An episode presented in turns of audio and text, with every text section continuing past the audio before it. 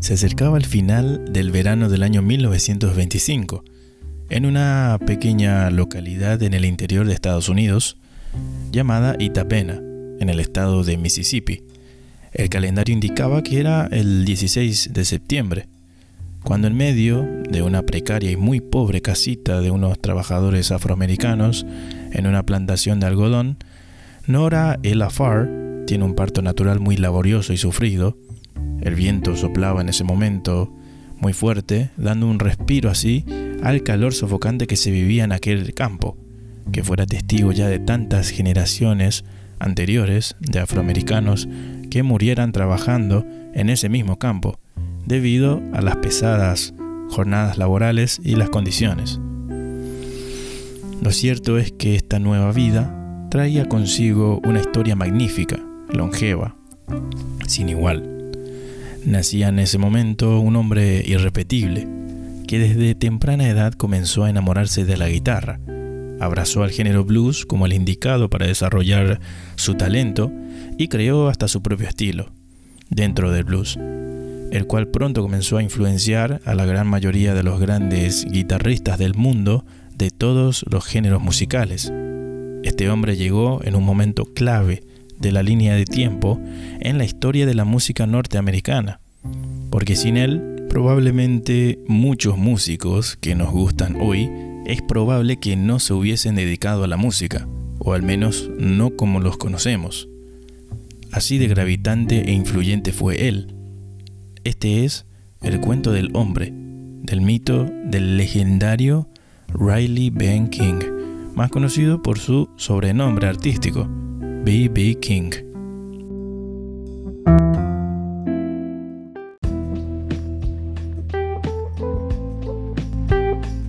Bienvenidos a su cuento. Conocido mundialmente como el rey del blues, fue hijo de Albert King y Nora Farr, nacido en circunstancias de pobreza y esclavitud. Sus padres se mataban trabajando en una plantación de algodón en Mississippi, un estado muy racista en aquel entonces, en donde la desigualdad social era enorme. King llegó para romper esos esquemas. Si bien le tomó mucho tiempo, en sus inicios eh, todo fue muy duro y una constante prueba de perseverancia y resiliencia para él. Como todo artista afroamericano, supongo.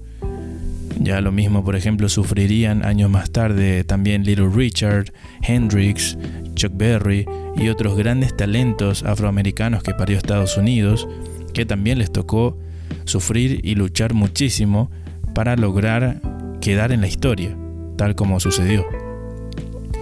Durante su niñez, su madre se separó de su padre y se casó con otro hombre. Y como la madre vivía trabajando todo el día en los campos de algodón, B.B. King fue criado prácticamente en casa de su abuela materna, Elnora Farr, en otro pueblo llamado Kilmichael, también en Mississippi. Posteriormente la madre de B.B. King fallece cuando él solo tiene nueve años, un golpe para el que ningún niño y quizás ninguna persona está preparada. Ese golpe azotó con fuerza al corazón del pobre niño King y quedó a vivir con su abuela. Y ella lo incorporó al coro de gospel en la iglesia baptista Elkhorn de aquel pueblo. El pastor de esa iglesia le enseñó a tocar sus primeros tres acordes en la guitarra y desde ahí se le abrió un universo entero al niño King. Se enamoró de la guitarra desde niño le tocó trabajar también en los campos de algodón junto a los demás afroamericanos de la zona. Por mera casualidad, un día trabajando en uno de esos pesados días en las plantaciones, en uno de sus breves descansos, de fondo escucha sonar en la radio a uno de los primeros estilos de blues llamado Mississippi Delta Blues. Aunque este estilo Delta era una versión diferente a la de Nueva Orleans, que sería la original, por ello lleva el distintivo de Mississippi en su nombre, lo cierto es que en ese instante, ese joven guitarrista autodidacta quería sonar así, y quería tocar y sonar en la radio. Era su voluntad indomable, sus ganas de superarse, y su ardiente deseo por salir de esa situación que lo llevan a comprar a sus escasos 12 años eh, de sus propios ahorros su primera guitarra por 15 dólares. En aquella época, una plata ya importante. Toda una infancia viviendo en la pobreza, él no conocía otra vida. Hasta que en 1943 es lo suficientemente mayor como para manejar vehículos y es así que se convierte en un conductor de tractores en diferentes campos. Y también se une a su primera banda llamada el famoso cuarteto de St. John's, banda oriunda de Inverness, un pueblo también en Mississippi, y actuaban en iglesias, en pequeños bailes colegiales y estaciones de radio. Llegó a estar ya satisfecho él con tocar en la radio, para él ya era un suceso increíble, un sueño cumplido, que tanto sufrió el pobre King por años en los campos de algodón mientras los niños blancos vivían una infancia normal, aunque su destino era aún mayor que todo eso. Él no estaba destinado a una vida normal, sino a convertirse en uno de los tres guitarristas considerados los tres reyes del blues. En 1946, tras ganar ya un poco de experiencia artística, se une a la banda de Booker White, otro gran artista blues de la época. Ya con experiencia, eh, Booker White, y entonces decide King salir de gira por 10 meses con él. Era la primera vez que King salía tan lejos de la casa eh, para hacer lo que le gustaba, que era tocar la guitarra, pero luego se da cuenta de que aún le faltaba mucho por aprender y por mejorar si quería ser un miembro respetado entre la comunidad de artistas bluseros afroamericanos, y si quería ser el legendario artista que él soñaba ser y que luego lograría. En este mismo año también contrae matrimonio con la señora Martha Lee Denton, en aquel noviembre de, de ese año. Este matrimonio duró lo que tenía que durar, hasta 1952 duró el amor. La señora Marta le pidió el divorcio ya que King nunca estaba en casa, siempre estaba de gira, tratando de prosperar y salir adelante, y no la llevaba consigo. Así que la pasión se fue enfriando con el correr de los años, el amor se fue acabando, y así se terminó aquella historia de un amor que no pudo sobrevivir. En 1948 va a Memphis, eh, a instalarse, a vivir allá, ya que la ciudad de Memphis y el estado de Tennessee son conocidísimos por ser grandes templos del blues e impulsor de artistas afroamericanos. Claro, también es casa y hogar de, de la música country y otros géneros, pero en este caso estamos hablando de blues. Es ahí donde comienza realmente a ganar sus primeros buenos sueldos y a vivir de la música. Primero que nada se ingenió para volverse un artista fijo que se iba a tocar a casi todos los programas de radio de Memphis, que en aquella época era la mejor estrategia de marketing y difusión. Y él entendió eso enseguida y vio los frutos de esa gran jugada. A los pocos días de sus primeras presentaciones radiales o apariciones en radio, ya es contratado por varios bares de, de la ciudad para ser artista de aquellos recintos localizados en la famosa calle Bill, Bill Street. E incluso tuvo un pequeño conjunto musical que tocaba en aquellos bares que se llamaba The Bill Streeters. También tocaba en la 16th Avenue Grill de West Memphis también gracias a la radio, y la suerte comenzaba a sonreírle de a poco a este gran hombre. También se vuelve colaborador de las radios para quienes él em, comienza a desarrollar jingles, spots comerciales, aparte de ir siempre a tocar en vivo también en algunos, en algunos programas. Luego también se vuelve un personaje fijo en la radio WDIA en donde iba a cantar y a, hacer hasta de disc jockey. Tenía su propio programa de radio, en donde se hacía llamar Bill Street Blues Boy. Luego lo acortó simplemente a Blues Boy y finalmente acortándolo una vez más es así que nace su nombre artístico, que lo acompañaría para siempre, B.B. King. Trabajando en esta radio, es que conoce al mítico T. Bone Walker, que ya tenía una trayectoria y fama importante en la industria del blues, fue al oírlo tocar a Walker que B.B. King se dio cuenta que necesitaba imperiosamente una guitarra eléctrica para seguir con su carrera. Que el blues era eso, el llanto incomparable de una guitarra eléctrica. Las emociones que transmiten las eléctricas son aún más profundas que una guitarra popular. Con el correr de los años, forjarían una gran amistad, basada por sobre todo en el mutuo respeto que ambos se tenían, pero B.B. King siempre dijo que ese encuentro fue clave para que él tomara el camino correcto de la guitarra eléctrica a tiempo, y así lo hizo.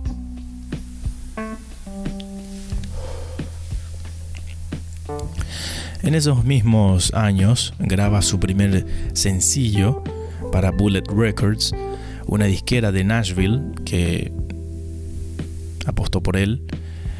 Este sencillo se llamó Miss Martha King, el cual pasó desapercibido en la ciudad y no tuvo la repercusión esperada por King, eh, pero eso no lo desanimó para nada. Al final, esta era una canción que se la dedicó a su esposa. Él sabía que los comienzos eran duros y todavía le quedaba mucho, pero muchísimo camino por andar.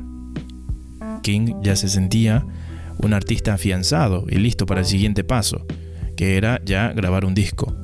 Era ya una apuesta muy superior, muy grande, luego de que le haya ido mal comercialmente a su primer sencillo, pero él sabía que ya estaba a la altura del desafío.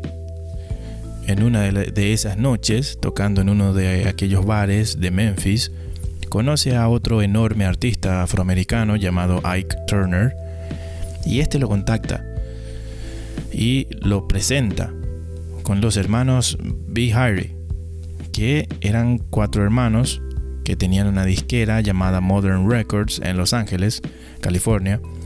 Los hermanos pronto se, se interesan en King al escucharlo tocar y coordinan para que se ponga a grabar en su disquera.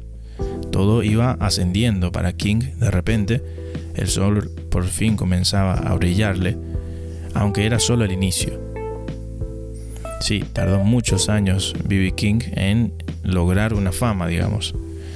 Le llega su primera oportunidad de grabar un disco entonces y firma con RPM Records, RPM, que era una subsidiaria de Modern Records, para lo que se muda por un tiempito a Los Ángeles para grabar este proyecto. Estos trabajos eran producidos por un joven productor musical llamado Sam Phillips. Sí, el mismo productor que años más tarde, y con mucha más experiencia en la industria, fundaría su propio sello en Memphis llamado Sun Records y firmaría a un joven Elvis Presley.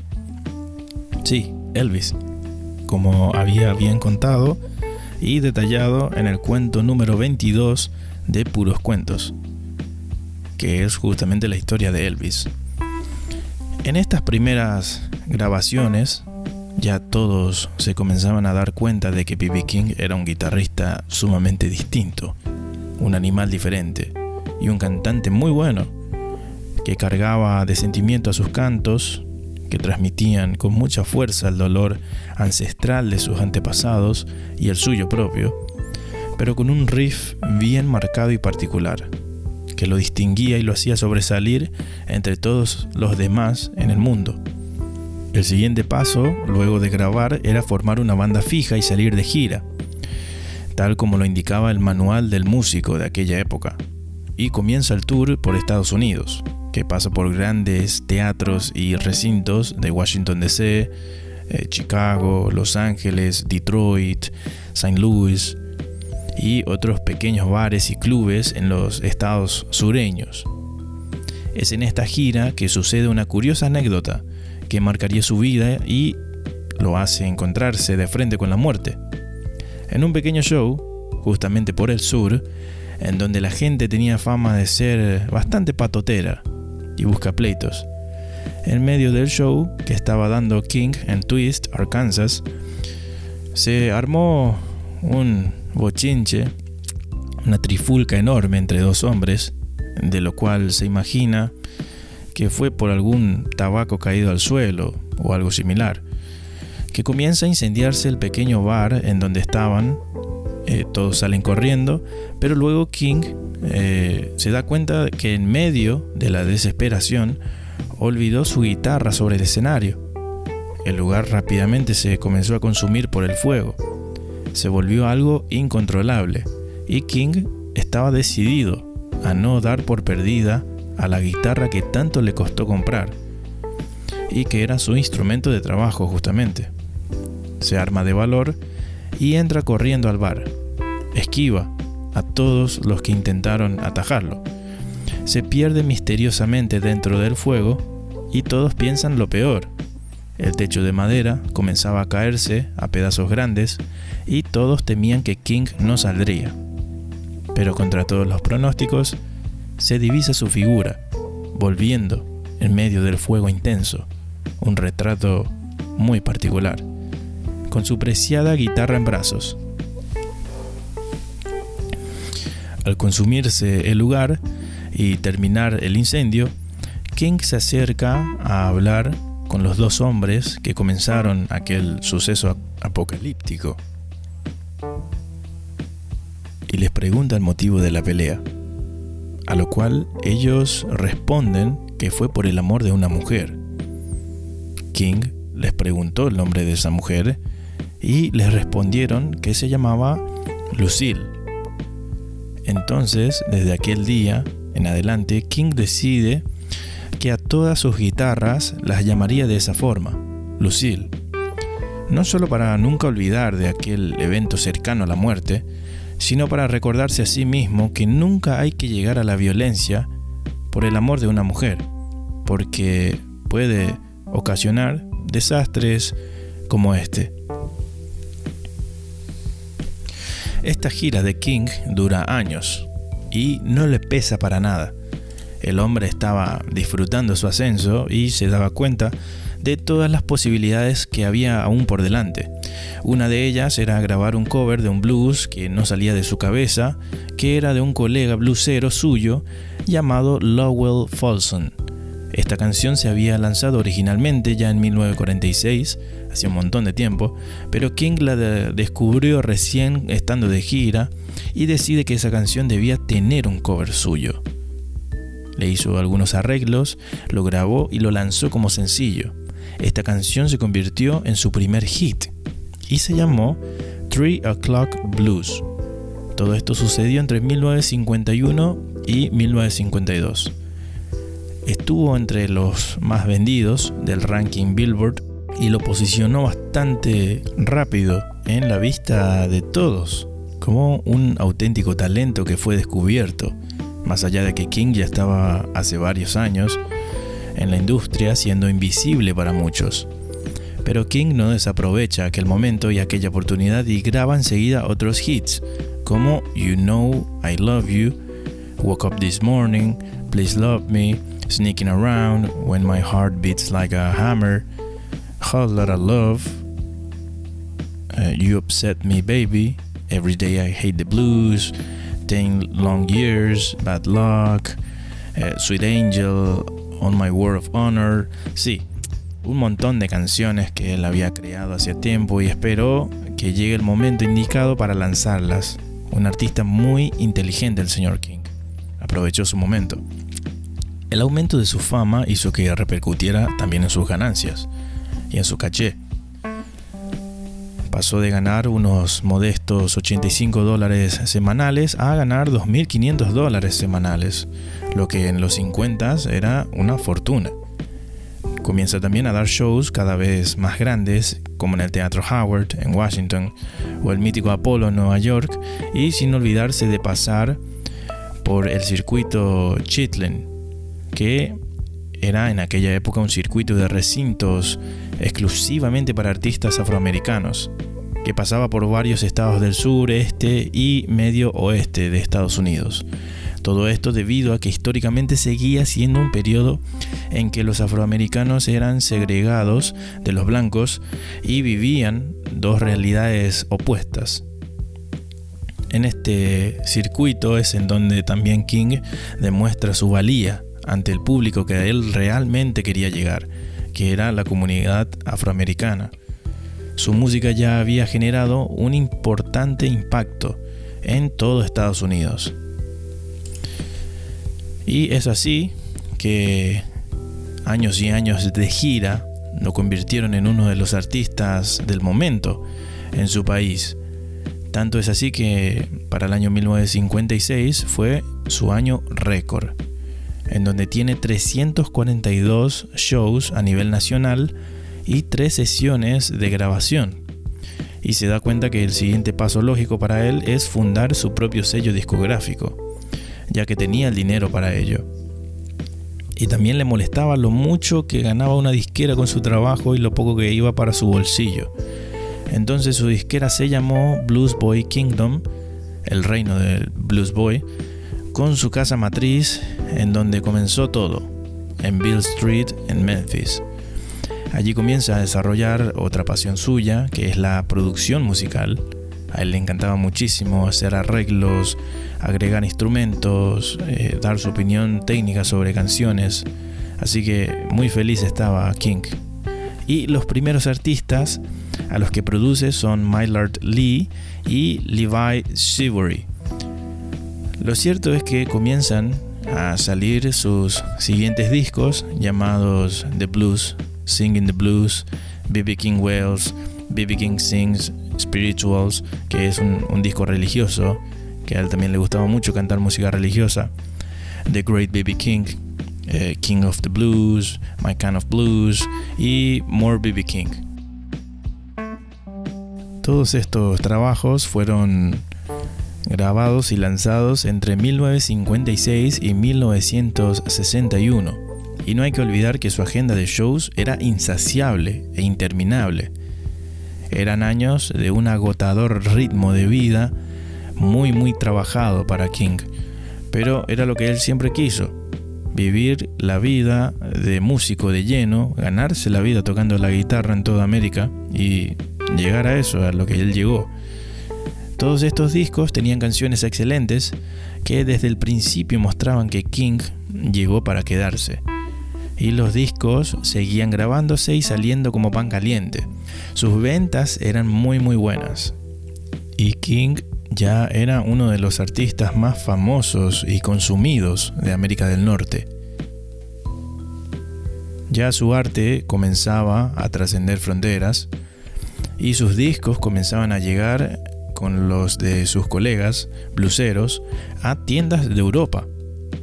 En Reino Unido, tras la posguerra, era una época muy muy dura también en Reino Unido, en donde llegaban ciertos discos de algunos artistas de forma clandestina para su venta o por pedido y enseguida él se convierte en, una enorme fuente de inspiración para un sinfín de bandas y artistas que se estaban gestando para aparecer muy fuerte en la década siguiente, que era la década de los 1960s. En 1958 vuelve a contraer matrimonio, esta vez con Sue Carol Hall, con quien estuvo casado hasta el año 1966. Nuevamente, la ardua eh, carga laboral de King, su perpetua vida de gira y su poca presencia en casa hacían difícil que una mujer pueda soportarlo muchos años. De igual forma, la señora Carol eh, aguantó de forma estoica por ocho años, en donde siempre la eterna promesa de King era que, que iban a ir de vacaciones pronto, o que ya comenzaría a grabar desde casa y a dedicarle un poco más de tiempo, a estar allí más presente pero no lo hizo. Y todos sabemos que un amor que no se cuida, que no se hidrata con vivencias y momentos, acaba muriendo, siempre. Es la historia de desamor de muchos otros seres humanos a lo largo de la historia. King eligió el camino de la guitarra, lo sacrificó todo por llegar a donde llegó, inclusive el amor de las mujeres que lo amaron el amor de King hacia la guitarra era tan grande que ninguna mujer pudo impedir que viva trabajando y tocándola en todos los rincones de Estados Unidos. con ninguna esposa pudo contraer hijos, ya que era sabido que King tenía un conteo de esperma bastante bajo y sus médicos le decían siempre que no podía tener hijos. A lo largo de su vida, de igual forma, se le presentaron en total 15 hijos que pidieron ser reconocidos y portar su apellido. King siempre aceptó, sin problemas, su deber, digamos, aunque nunca se sabrá si realmente eran sus hijos de sangre o gente que buscaba tener un padre famoso y rico. Nunca se sabrá. Los hijos alegan a muerte, de que no existen dudas, del vínculo padre e hijos que existía entre ellos, pero como dije, nunca sabremos qué pasó realmente allí. Por su carrera tan ajetreada, poco y nada de su tiempo pudo dedicar a esos hijos. King, de todas formas, a cada uno de ellos les regaló un fondo universitario para pagar los estudios de todos ellos, para que todos vayan a la universidad y puedan ser profesionales, y también fondos fiduciarios para todos ellos. Un dato curioso de Mr. King es que aprendió a volar y se convirtió en un piloto privado certificado por la FAA. Tomó sus clases en Illinois y él era quien pilotaba los aviones cuando se iba de gira.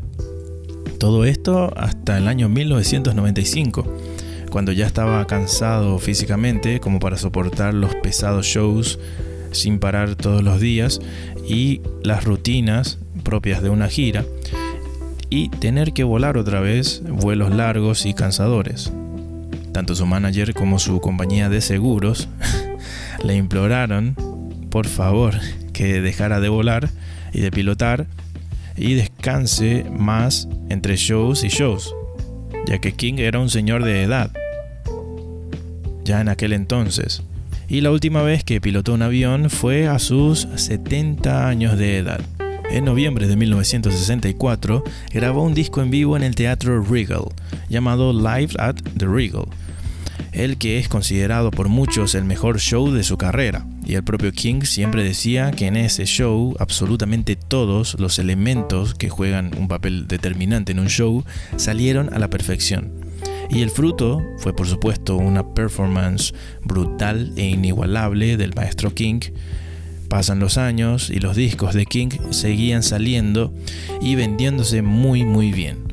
Pero a fines de los 60 su manager le recomienda hacer colaboraciones con músicos blancos, que no solo amaban al blues y a él, sino que estaban tocando blues y dándolo a conocer a gente blanca menos culta, como por ejemplo sucedía con Eric Clapton y Paul eh, Butterfield.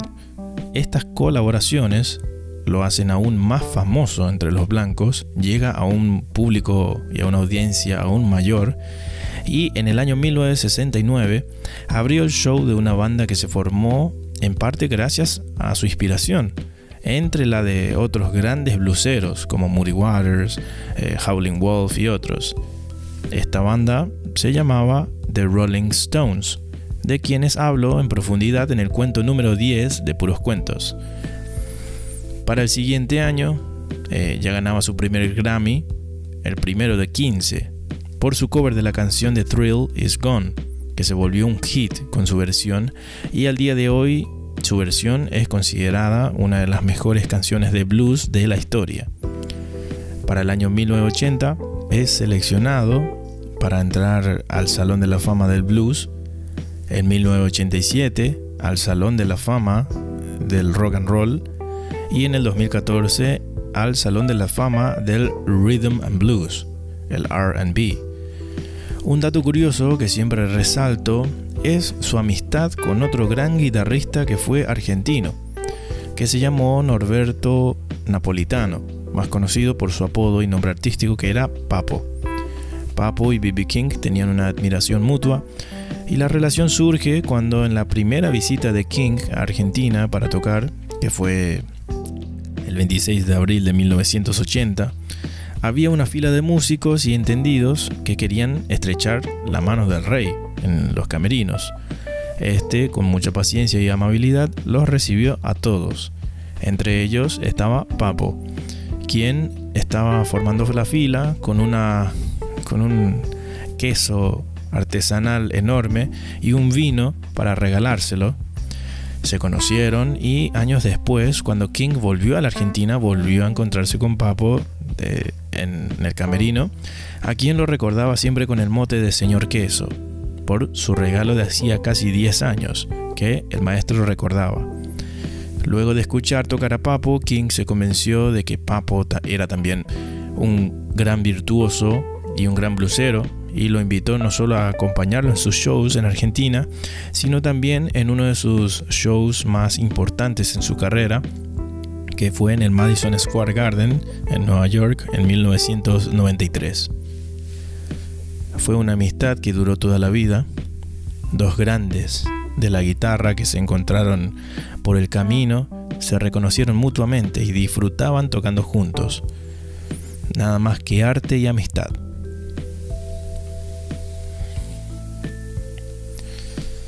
A lo largo de su carrera, grabó 43 discos de estudio y ganó 15 premios Grammy, una carrera bastante impresionante.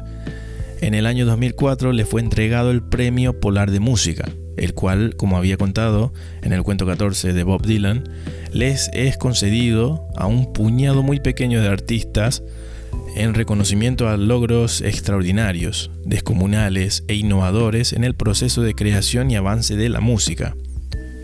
Para el año 2006, ya bastante anciano y cansado, quería disfrutar más de una vida tranquila y de su dinero, que con mucho esfuerzo se fue ganando, y decide así eh, dar su gira mundial de despedida, que bien se sabe que un músico nunca al final tiene una despedida hasta el día que muere. Esta gira duró años y visitó todos los continentes, teatros y estadios agotados, noches interminables de blues, Así fue aquella gira que, permitió al mundo entero ser testigo de la magia de B.B. King y su guitarra. Es en medio de esta gira que se graban eh, las cuatro noches que King toca en Nashville y Memphis y posteriormente se lanza en formato DVD y CD, llamado BB King Live, que fue en el 2008. era el primer material en vivo de King en muchos años y ya para el año 2006 otra vez, también eh, homenajearon en su presencia su primera presentación en radio, que fue en Greenwood, Mississippi, en una pequeña radio. Y para el 13 de septiembre del 2008 se inauguró el primer museo dedicado a B.B. King en Indianola, Mississippi, el cual se llama The B.B. King Museum and Delta Interpretive Center. Su carrera entre las décadas de los 1950s y los 1980s fueron sin dudas sus años más ocupados y agotadores. En todos esos años promedió más de 300 shows por año, una absoluta locura. Sin mencionar que en varios de esos años sacó hasta tres discos por año. Un trabajo incansable por dar a conocer su arte y blues, por transmitir y plasmar sus años de sufrimiento como niño y adolescente en aquellos campos de algodón. Esta vez a través de su poderosa guitarra y sus arpegios tan bonitos. Cabe destacar que también tuvo apariciones en televisión y hasta en cine, en donde aparece en la película The Blues Brothers en el año, en el año 1998. La película se llamó The Blues Brothers 2000 eh, en donde retrata eh, el papel del cantante principal de la banda Louisiana Gator Boys, junto a Eric Clapton, Dr. John, Coco Taylor y el gran Bo Diddley.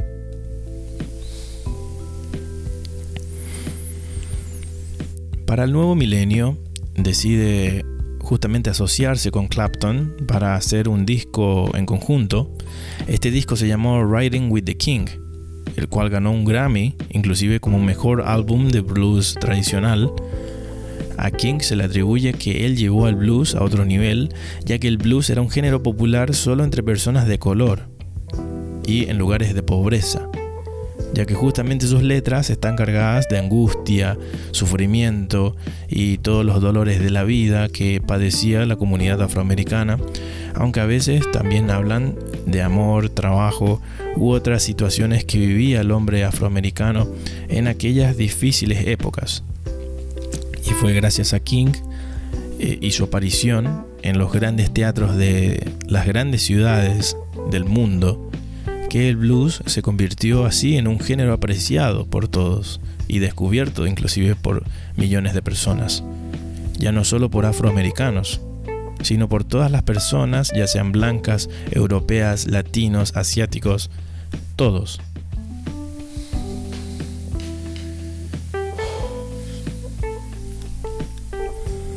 En fin, King por más que haya hecho una gira de despedida, como dije, pronto se aburrió de quedarse en casa y de vez en cuando hacía algún que otro concierto importante, pero esporádico, en alguna localidad extravagante, como Marruecos, por ejemplo, o en un pueblo poco conocido del interior de Estados Unidos. Se volvió selectivo con los shows que daba a veces colaboraba en shows o discos de otros artistas inclusive.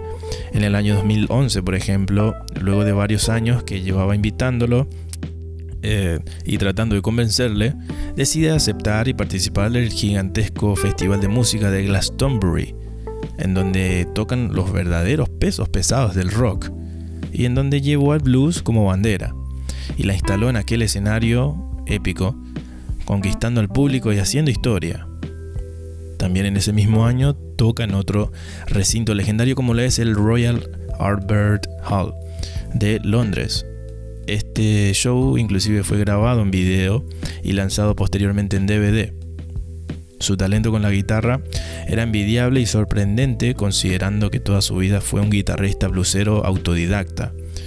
Pero la revista Rolling Stone lo posicionó en el puesto número 6 de su lista de los 100 mejores guitarristas de todos los tiempos. Por encima suyo, solo se encuentran en dicho ranking figuras como Hendrix, de quien hablo en el cuento número 13. Después estaban Eric Clapton, Jimmy Page de Led Zeppelin, Keith Richards de los Rolling Stones y Jeff Beck.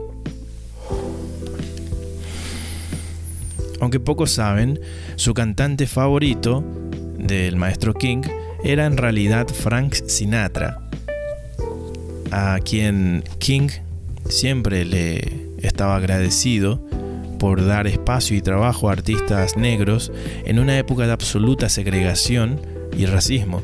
En una época social de permanente división entre blancos y negros, Sinatra era conocido por promover a músicos de color y darles la oportunidad. Ser él, digamos, un intermediario. A medida que descubría, claro, nuevos talentos. Y uno de esos nuevos talentos era justamente King, a quien Sinatra le consiguió que se presente en los mejores clubes de Las Vegas durante sus primeras giras, mientras se ganaba un nombre y reputación. Sinatra lo oyó tocar y le gustó muchísimo, y le dio justamente aquella oportunidad. La admiración y respeto entre ambos era enorme. King siempre confesó que antes de acostarse a dormir por las noches le gustaba mucho sentarse, cuando podía, a escuchar el disco de Sinatra llamado In the Wee Small Hours,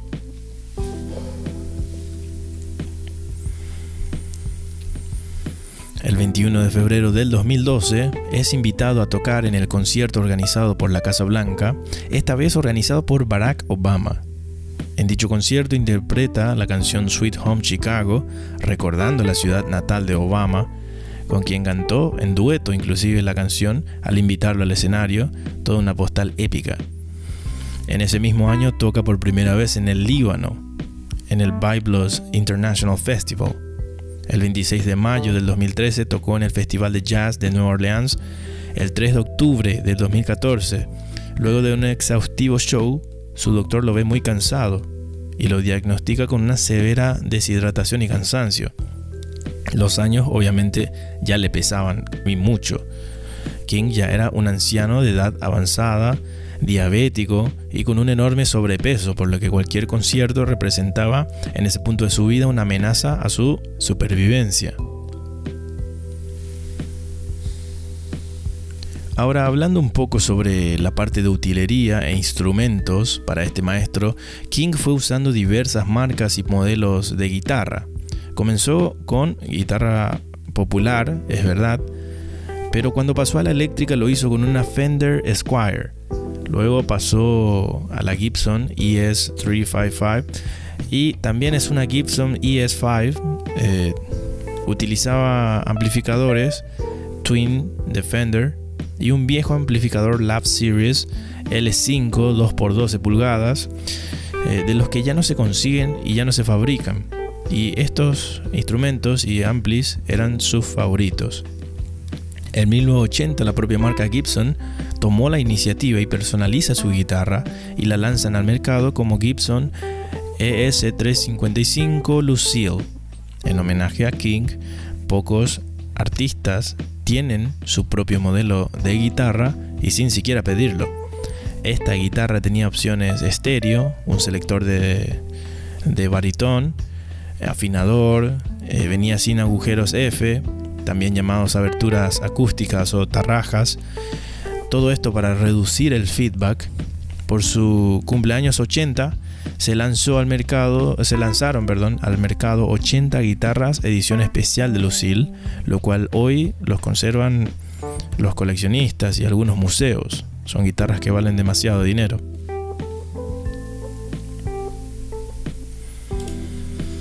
En su homenaje, también debo destacar que a lo largo y ancho de Estados Unidos, en localidades importantes para el blues, se abrieron con el correr de los años bares que llevan el nombre de B.B. King's Blues Club, que son clubes solo de música blues. Eh, la idea del empresario eh, John Elkington se llevó a cabo en 1991 cuando se abrió el primero de todos ellos en la propia Bill Street.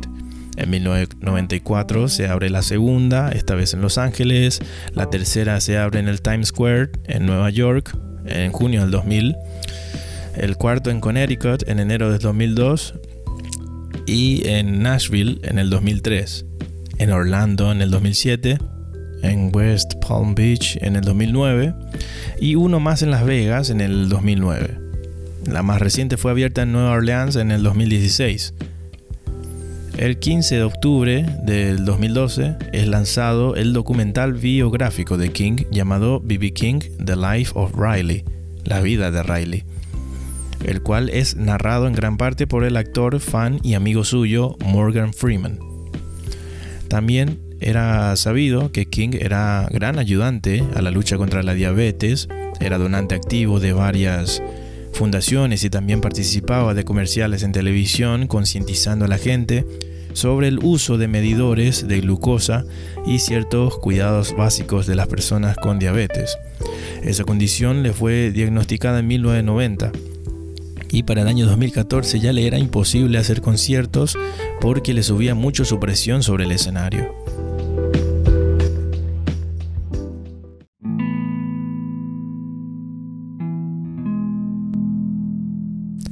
Vivió sus últimos momentos en su casa de Las Vegas, en donde se acostó a dormir, y su corazón dejó de funcionar a causa de varios mini infartos que tuvo mientras dormía. La fecha en el calendario decía que era el 14 de mayo del 2015.